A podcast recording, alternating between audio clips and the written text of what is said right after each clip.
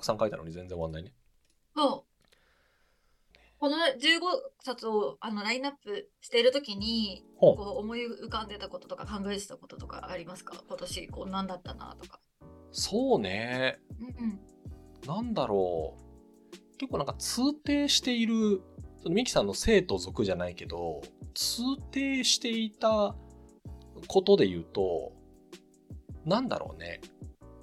なんか私の中では多分この3番目の目的への抵抗が多分一番ダイレクトなんですけど、ほいほい。何かを目指して何かするっていうことに対するすごい強い疑いっていうのが多分私の中にあって多分そのこの本の中のテーマってすごくそれがえっとある例えばもうもっと一番根本の思想で言うとこのあの国分光一郎さんの目的への抵抗っていうのがあってうんうん。その、まあ、哲学者なので国分光一郎さんうんうんそ。の目的からなんだろう目的の効果っていうのは手段を正当化すること以外にはありえないと。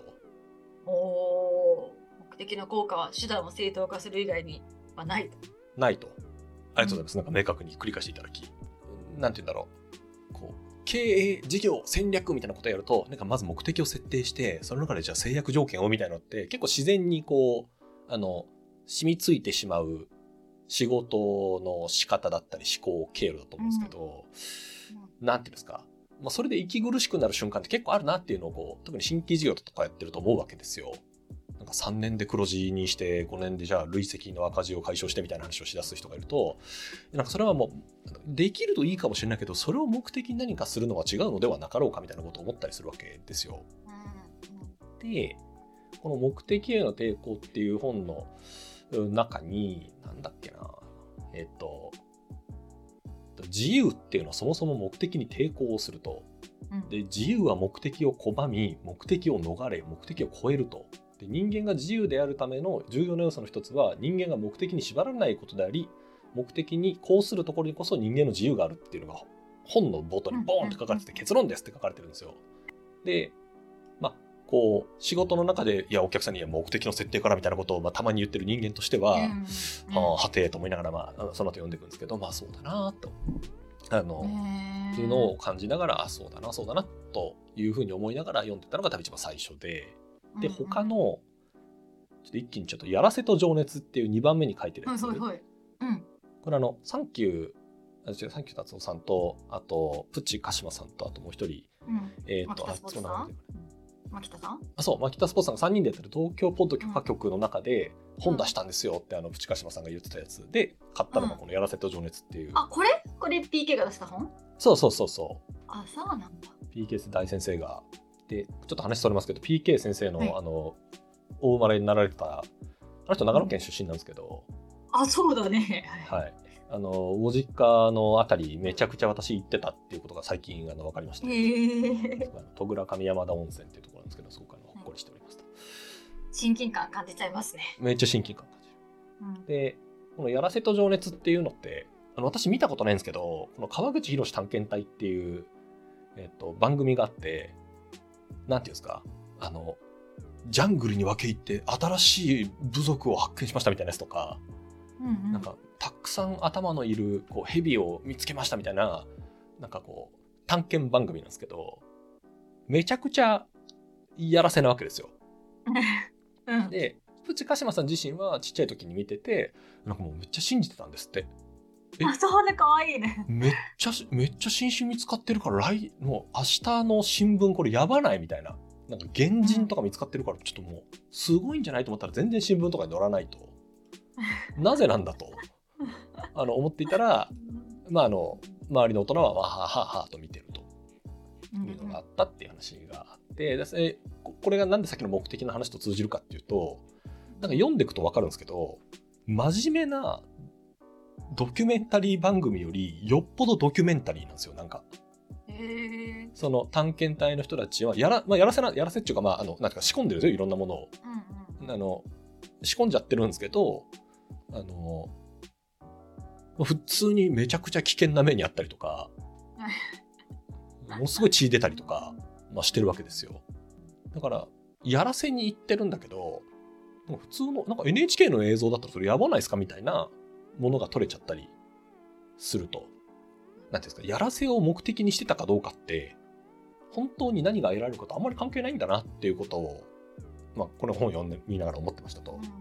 でめちゃめちゃ情熱を持ってやらせてるわけですよ、この川内宏ね、そうそう。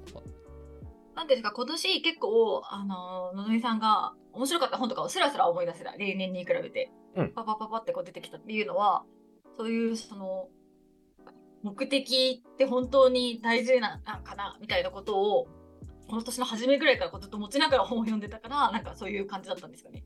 思い出しやすかったんですかね。そう、うん、そうだと、そう、そうね。多分そうだと思う。うすうす、まあ大事か大事じゃないかというと大事なんですけど、なんか目的から始まるんだろうかでいうと、まあ、始まんない時たくさんあるよなっていうのは、多分すごく思っていて、あと始まらなくてもいいみたいな。目的から始まってなくてもいいとかはありますよねそうそうそう。始まってなくてもいいしでプラスなんかその会議やってる時にいや会議の目的に立ち返ってみたいなことを言うやつ大体寒いなっていうのもこう なんていうんですか？感じることがあるわけじゃないですか。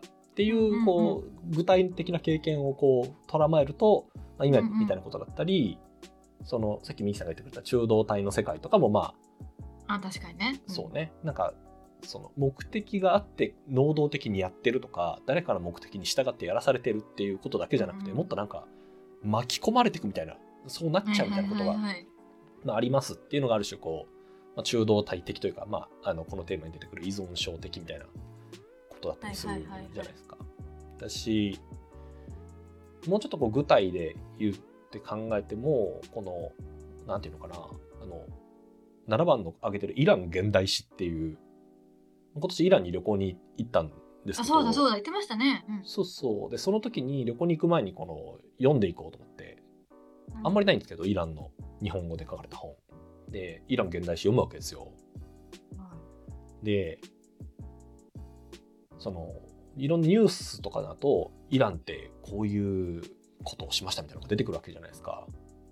うん、なんか中の現代史を見てると、まあ、いろんな人の何ちゅったらいいのかなこのなんか目的が明確にあってこういう戦略やってますみたいな感じじゃん、まあ、正直あんまりないわけですよ。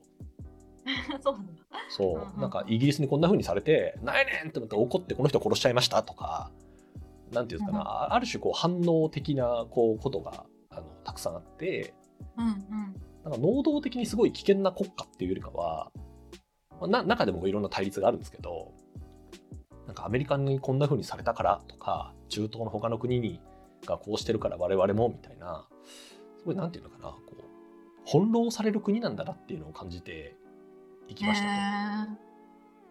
だからこの副題に従属と抵抗の100年っていうふうに書いてあるんですけどまあそれもそれもそうだなと思ってこ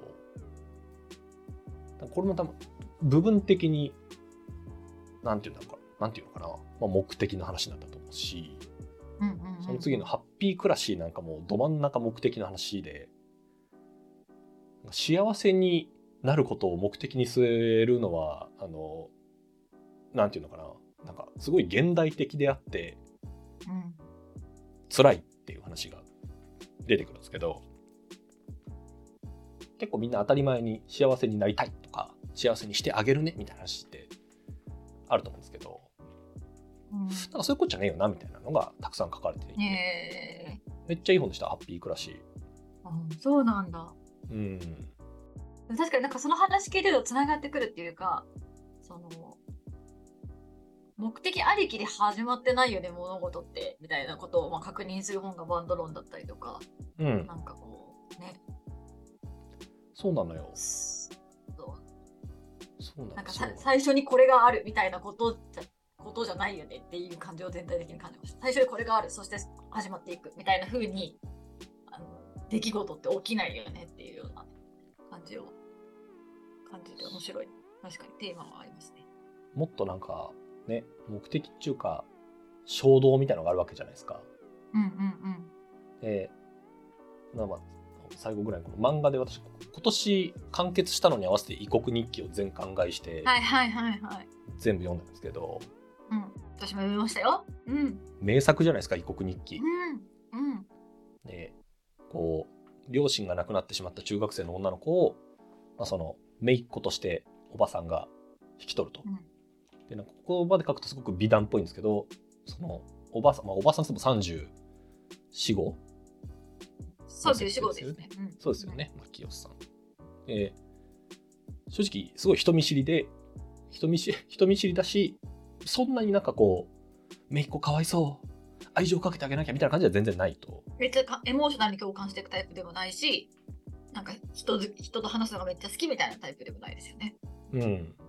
でもなんかその打算を全部超えて、なんかその、うん。ご両親のお葬式の時になんかみんなからやいのやいの言われてる本人を見てなんか衝動的にうわっつって引き取っちゃうっていうシーンが始まる、うん、もっつってね、うん、そう。あのシーンがめっちゃかっこいいんですけど、うん、なんか異国日記素敵なシーンいろいろあれど今こう完結して全部読んであの数ヶ月経って今この瞬間に異国日記どこが印象的ですかって聞かれるとやっぱり俺あのお葬式のシーンめっちゃ好きなわけですよ。やっぱりこう衝動感があの高まってるんでしょうね、自分の中で。この異国日記あの違う国の日記っていうタイトルじゃないですか異国ってあの、うん、日本語だと異なる国だけど作品だと違う国の日記っていうタイトルじゃないですか。あ本当だそうだそうだ。そうそう違う国のそう日記っていうタイトルが最初についてるのがもうすごいことだなって思って。衝動で引き取ってるけどなんかやっぱり違う国の人は何か一緒に住んでるだけとかね。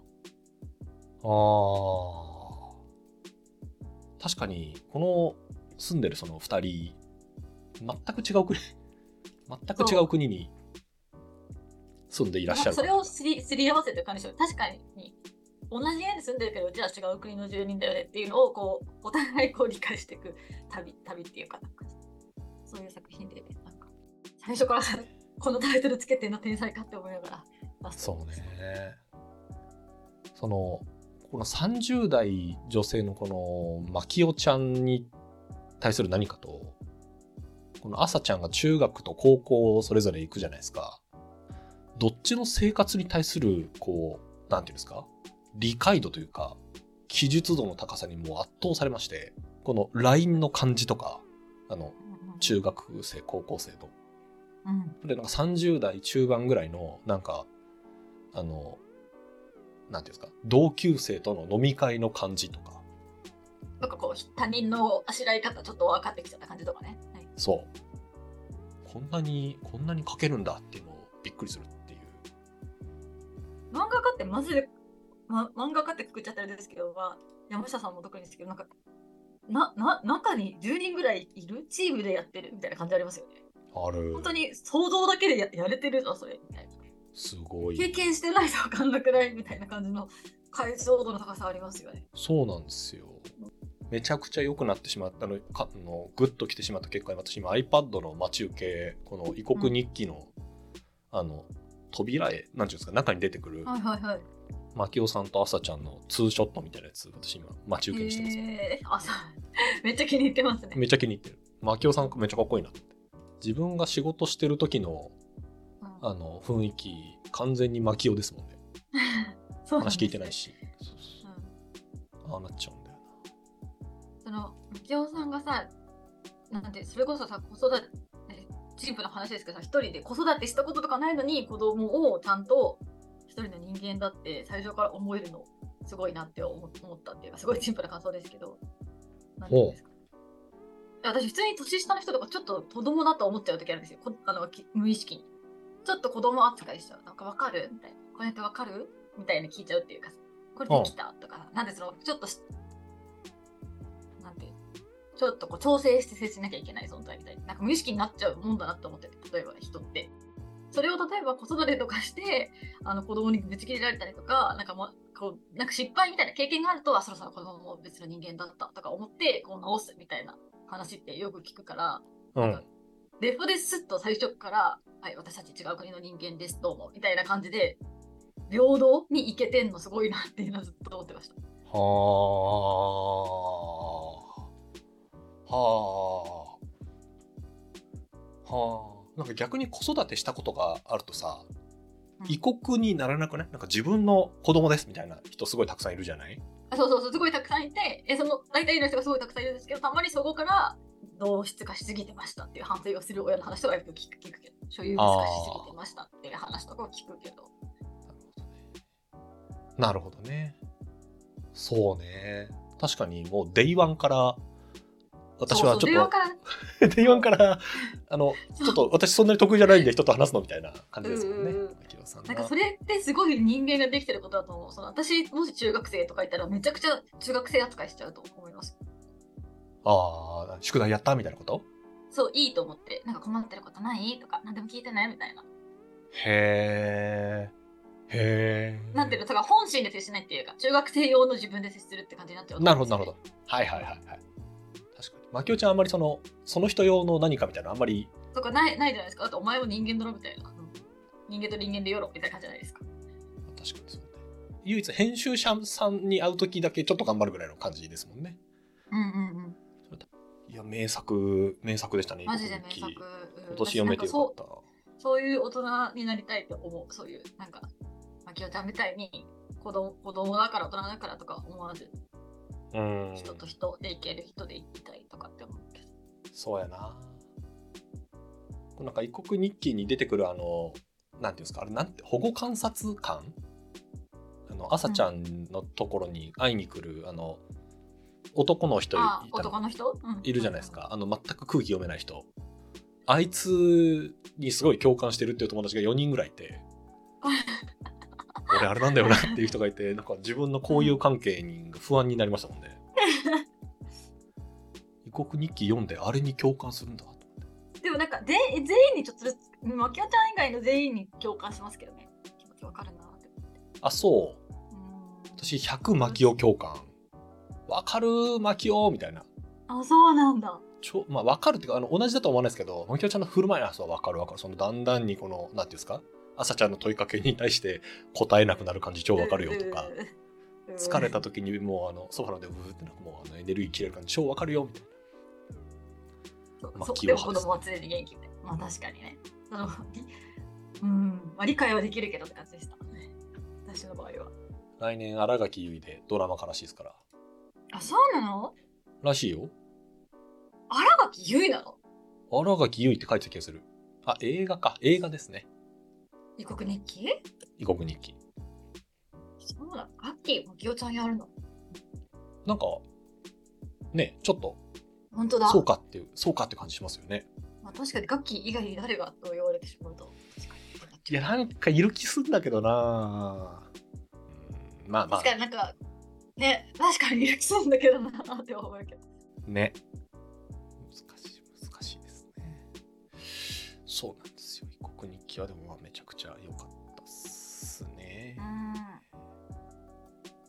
ああ、今年はいい漫画、まあ、本もいっぱいあったんだな。そうですね。たくさんいいのがあったですね。でもあの、ちょっとのぞみさんの本も、やっぱ私と全然あの違うベースであの読んでるからちょっと読んでみたくなりましたいろいろで来年はなんかちょっとミキさんも忙しいのであれですけど、うんうん、来年一冊目読むとしたらこの本みたいなのがあったりするんですか？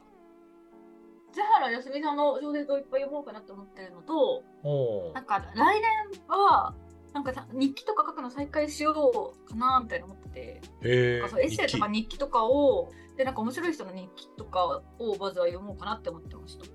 うん。それはいいですね。日記か。日記か。なるほど。それこそい、いつかにゆぼさんの日記とか購読しようかなって思っているところです。めっちゃいいっすよ。日記やってますよね。あの、公開された第1号からずっと読者なんですけど、一番読んだ活字多分あれですもんね。にあのそうなんだ。あの日記そうそういうなんか本人が染みてくる日記みたいなのをいっぱい読んで面白い日記とはっていうものの想像で考えてからなんか真似事をしてみようかなって思ってます。なるほど。いやそれはいいですね。うん、自分が面白かったらいいじゃん自分だけのことだからどうせ自分一人が面白かったらいいやっていう気持ちでちょっとまた面白い文体摂取って思ってます。それはいいですね。それは素敵。うんうん、のぞみさんはありますか？来年これからこういう感じで読んでみようかなとか。あんまりないんですけどでも、うん、積んどくがめちゃくちゃ積んどくがめちゃくちゃありますとで個別の本はそうねでも積んどくってあれですよ。積めば積むほどどんどんあの熟成して面白くなっていくらしいですよ。マジっすか？うん、いっぱい力生産した方がいいって聞いてから安心して積んでる。その勧められた本をまず読みたいと思うとちょっと積んどくの一つは、うん、あのジェフリー・アーチャーっていう、はい、有名な、アメリカのアメリカ人作家らしいんですけど、うん、なんか仲のいい人がジェフリー・アーチャー中学ぐらいの時に読んで超良かったんだよねって言われて、うん、なのでそれを年末年始か来年か読みたいなと思ってるのがまず1個。はいはいはい。ケインとアベルとか。本当だ。あと、ロスノフスキ家の娘。へえ。私絶対買わないだろうっていうあのタイトルのものを勧められたので、それを読んでみようっていうのと、うん、あともう一個はちょっとハードめですけど、岩波書店の書物誕生新しい古典入門っていうシリーズがあって、ね、なんかそのめっちゃ、まあ、ちょっとハードめなんですけどいろんなこう古典があるじゃないですか。孫子とかそのバガバットギーターとか,、なんかその書物単体じゃなくてそれがどういう時代にどういう文脈でどういう目的で書かれたのかみたいなやつをたくさんこう作ってる書物誕生っていうシリーズがあるんですよ。うん、でそれを私この夏秋ぐらいにまとめ買いして今あのミキさんの言葉で言う熟成を進めてるのであはいはいはいはい。これは来年どっかから熟成か。確かにいい味出てるかもですね一旦味見したいですねそろそろ。そうなんですよ。